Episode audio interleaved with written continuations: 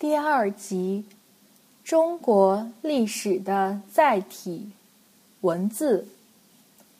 如果你问一位历史老师，在一种文明中，什么是文化传播最重要的载体？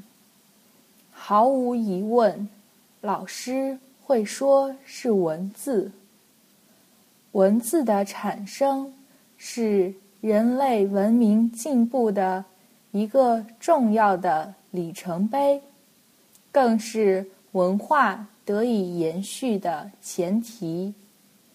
因此，从历史学生的角度来看，如果要真正接触中国古人的灵魂，真正理解中国历史学的精髓，对历史的载体古文字有一定的理解是很重要的。纵观历史，伴随着政治体系。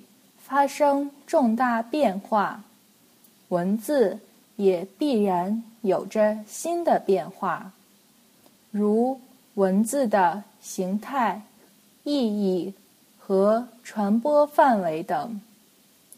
在现代考古学的研究中，古文字依然是最重要的证据之一。在很多出土文物中，如果有与墓主人身份相关的文字，很多相关问题就能得到妥善的解决。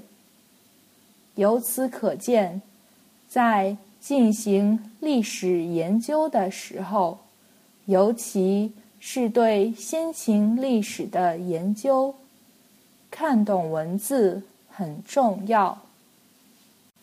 就其本身而言，文字是形、音、义相结合的符号体系。文字还具有三个重要特点：第一，文字和思维的联系。是通过语言而间接进行的，即思维、语言、文字。第二，文字的形式是书写符号，借助视觉而感知。第三，文字是有声语言的辅助。交际工具。鉴于这些特点，虽然有些人认为中国史前文化的出土符号是中国文字的起源，但很多人认为它们不是文字。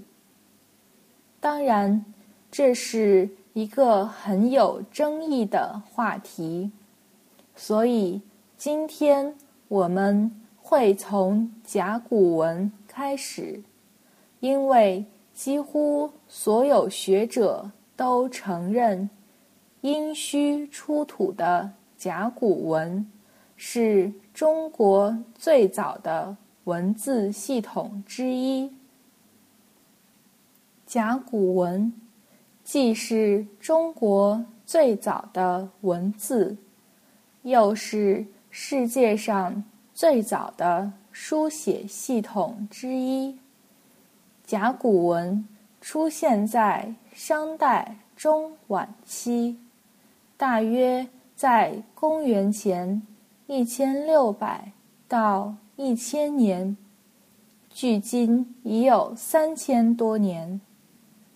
商代人迷信遇事必卜，然后把占卜的过程和结果刻在龟甲或牛甲骨上。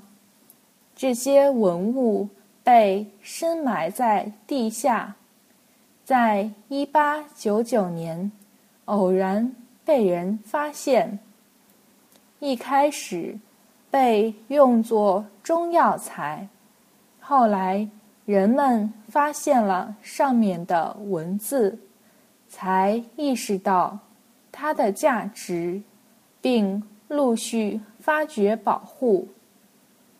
经过学者的研究，现在的人基本还能认识和读懂他们的大概意思。真是一个奇迹。那么，流传至今的甲骨文是从哪里发掘出来的？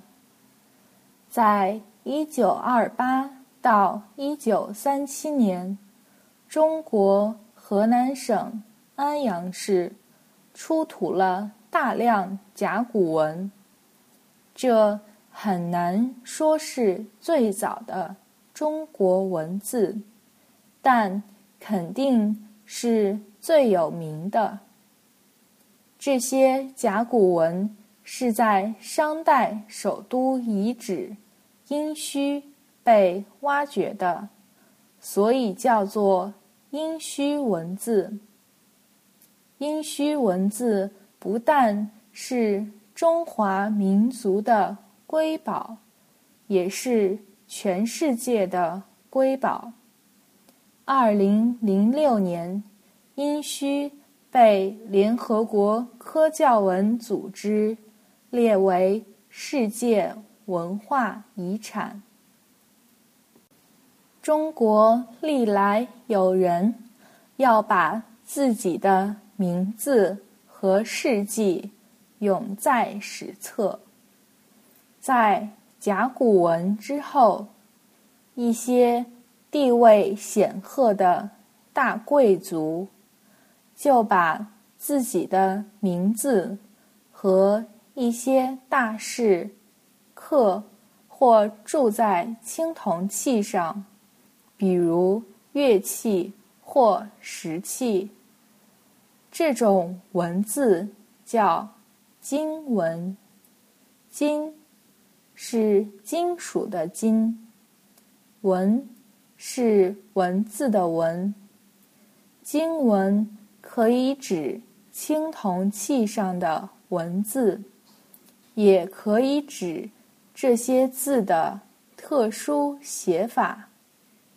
经文也被称之为钟鼎文，或者被普遍称为。铭文。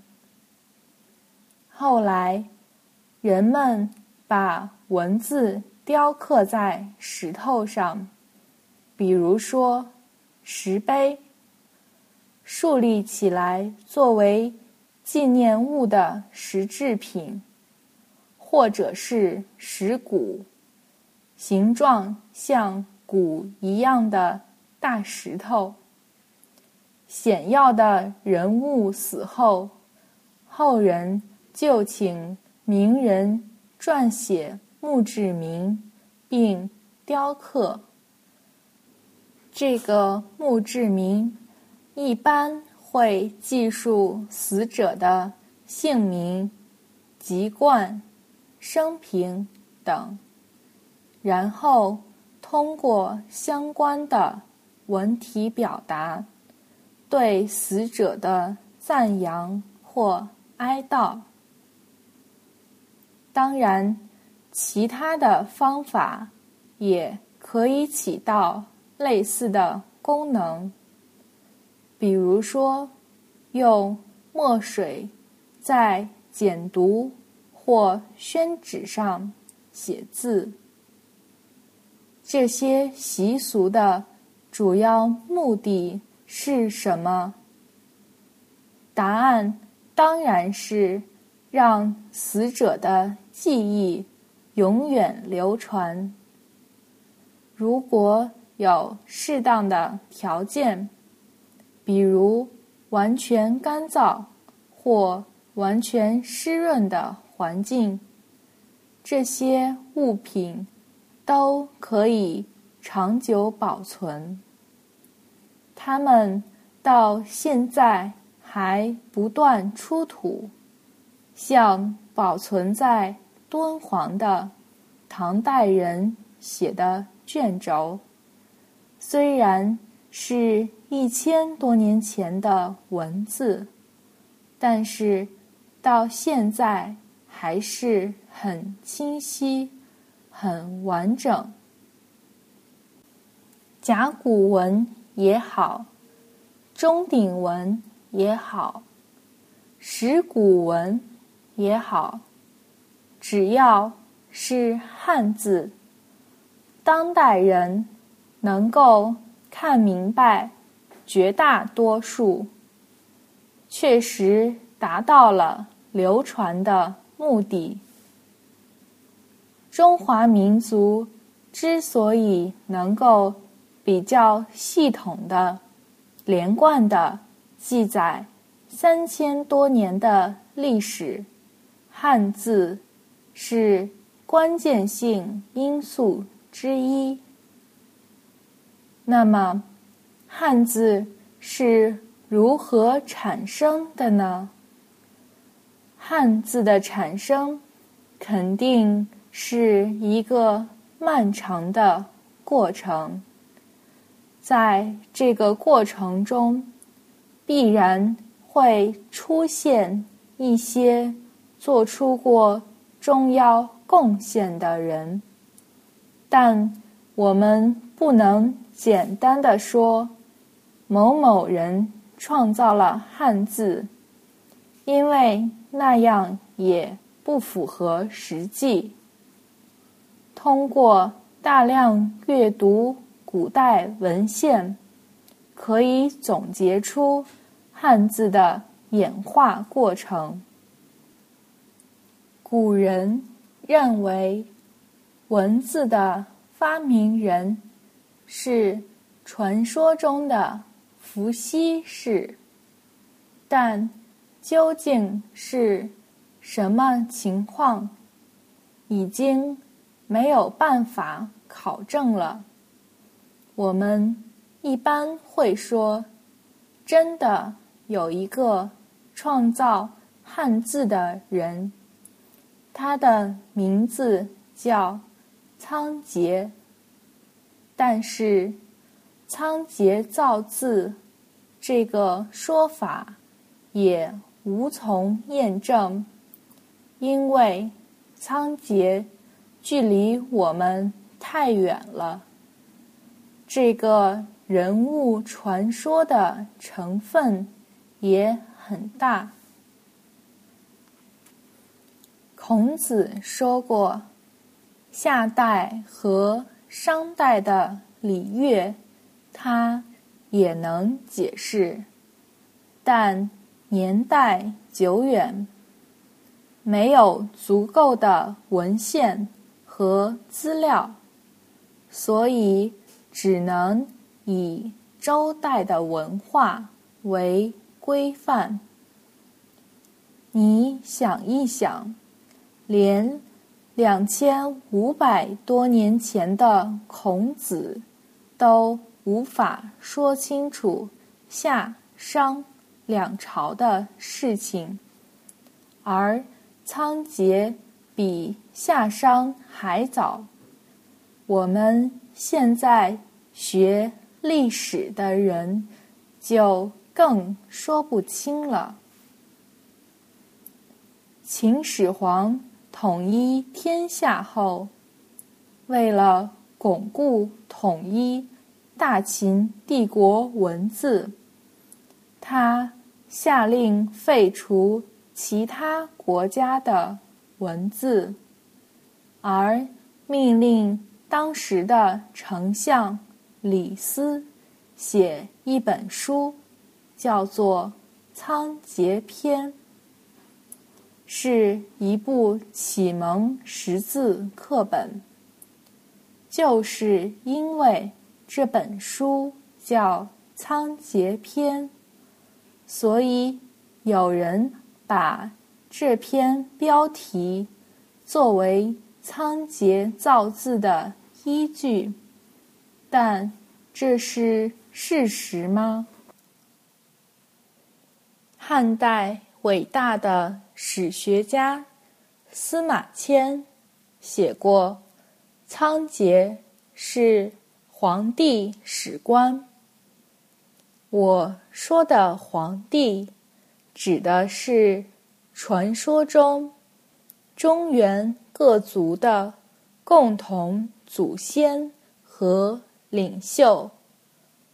黄是黄色的黄，因为它以土为德，土色黄。中国有位哲学家。荀子曾经说过：“与仓颉同时爱好书写的人很多，但只有仓颉写的字流传下来，因为他精神专一。和仓颉同时代有。”很多人喜欢书写文字，所以汉字肯定不是仓颉一个人创造的。在仓颉以前，文字已经成型并流传开来，成为比较普遍的。交流工具，仓颉只能是同时代人中书写最好、最全的人之一，同时也可能创造了一些新的文字，对于文字的流传与推广有。重要贡献。最后，我们不能说是他发明了汉字这整个大系统，因为汉字很复杂，是一种不断演变的事物。但是，我们可以大致推测出。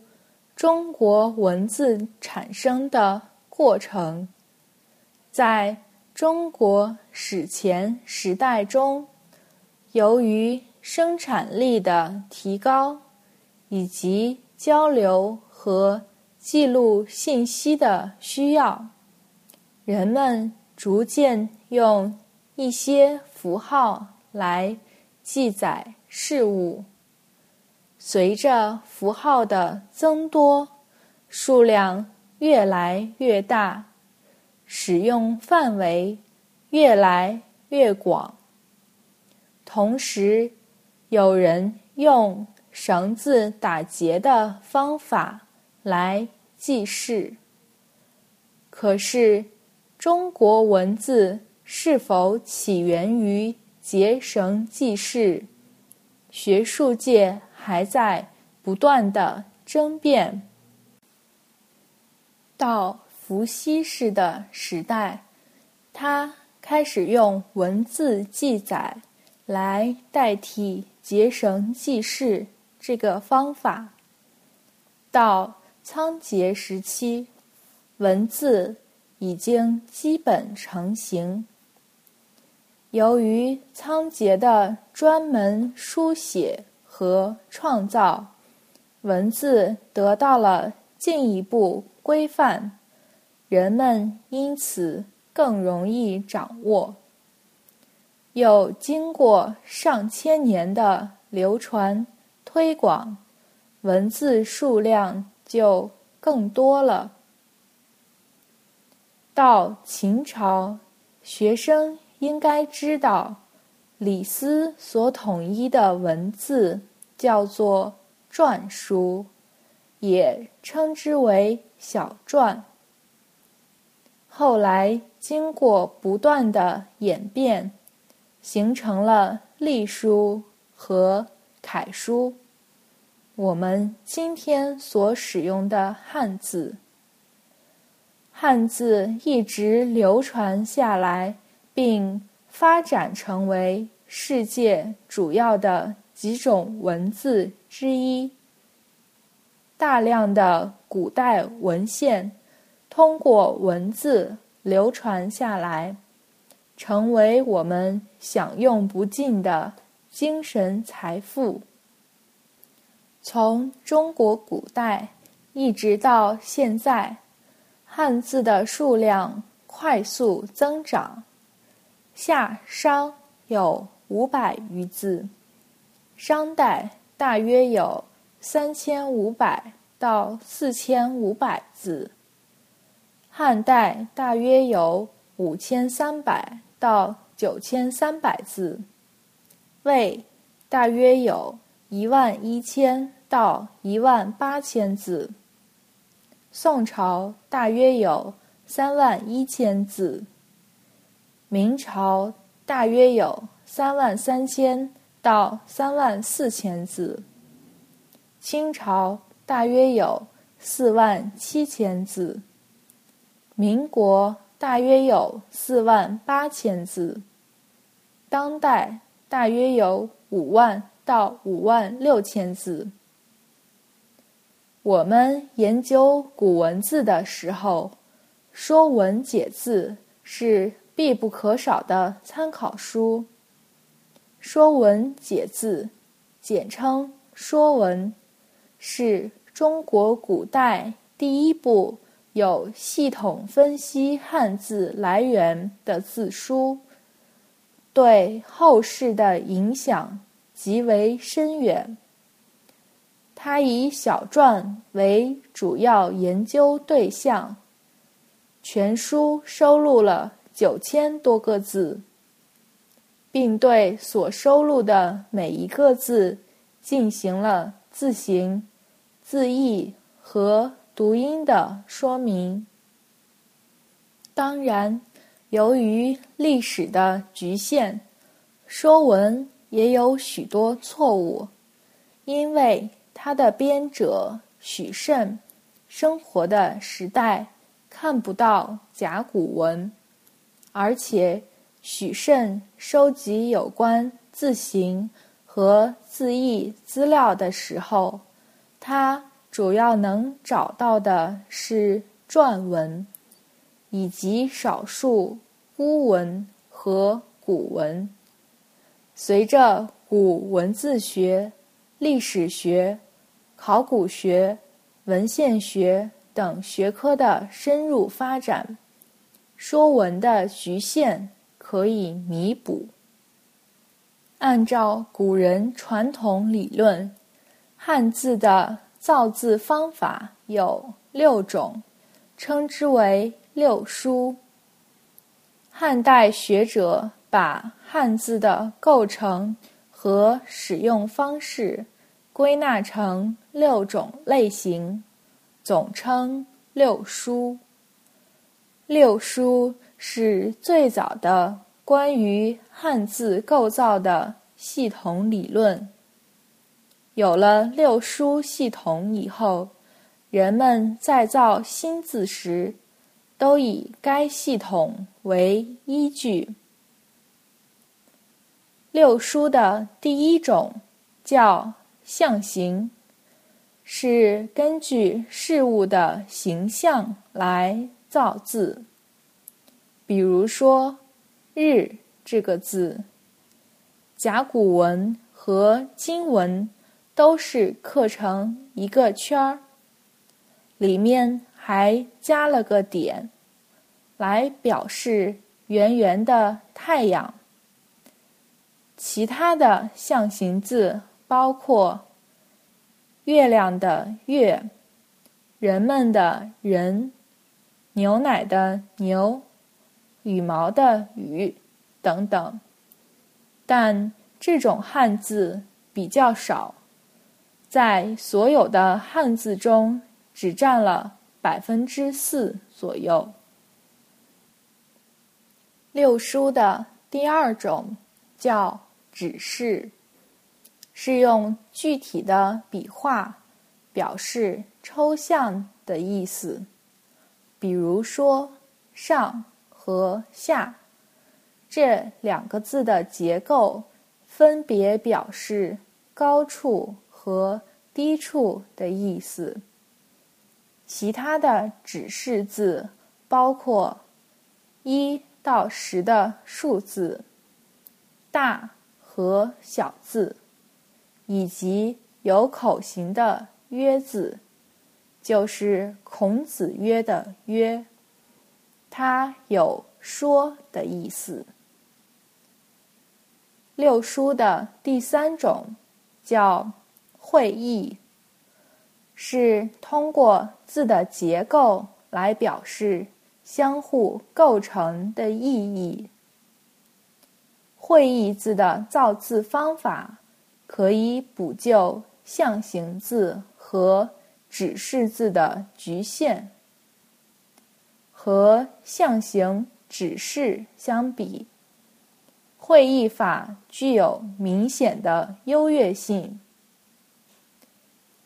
第一，它可以表示很多抽象的意义；第二，它的造字功能强。《说文解字》收集一千多会意字，比象形字、指示字多得多。武器的“武”是一个很有名的会意字。武字里面的“指”字有角的形式。戈是干戈的“戈”。是一种古代武器，两者结合表示持戈而行，代表军事。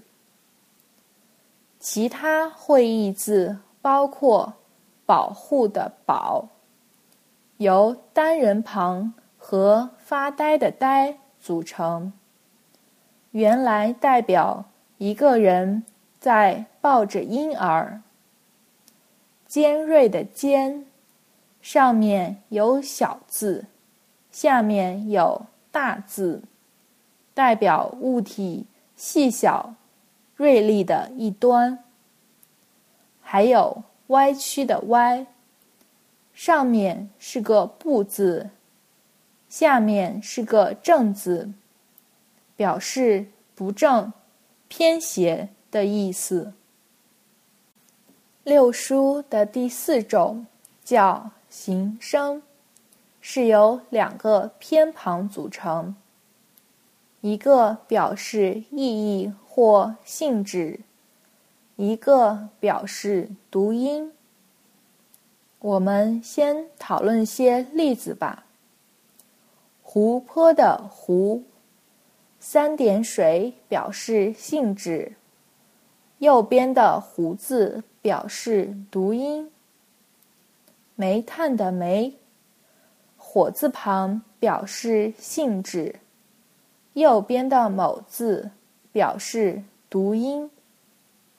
讨论的“论”，言字旁表示性质，右边的“轮”字表示读音。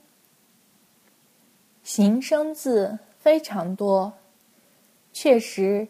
在我们现在日常生活所使用的汉字之中，大部分属于形声字，而且因为古代汉语跟现代汉语的发音很不一样，有些字属于形声字，还是其他类别，很难讲清楚。很多字，学者原来以为是象形字，或者是指示字，后来发现是形声字，所以重建古代汉语的读音，对古文字学家来说是一个很重要的工作。六书的第五种叫转注，是指两个字的形旁相同，字义相同或相近，且读音有关。学者一直难以了解转注字，因为许慎在《说文》里面，除了意思相同的“考”和“老”这两个字，没有给任何其他的例子。中国著名文字学家裘锡圭先生认为。在今天研究汉字，根本不用去管“转注”这个术语，不讲转注，完全能够把汉字的构造讲清楚。总之，我们完全没有必要卷入到无休无止的关于转注定义的。争论中去。六书的第六种叫假借，是指用读音相同而意义不同的字来表达语义。比如说，因为古文原来没有可以表示“没有谁”“没有什么”意思的词。所以，就借用和古汉语的否定性无定代词的同音词“墨菲”的“墨”字来表达这个意思。可是，“墨”字它的本意是昏暮，所以为了区别，人们后来加了。日字底，造了木字，来表示日暮的意思。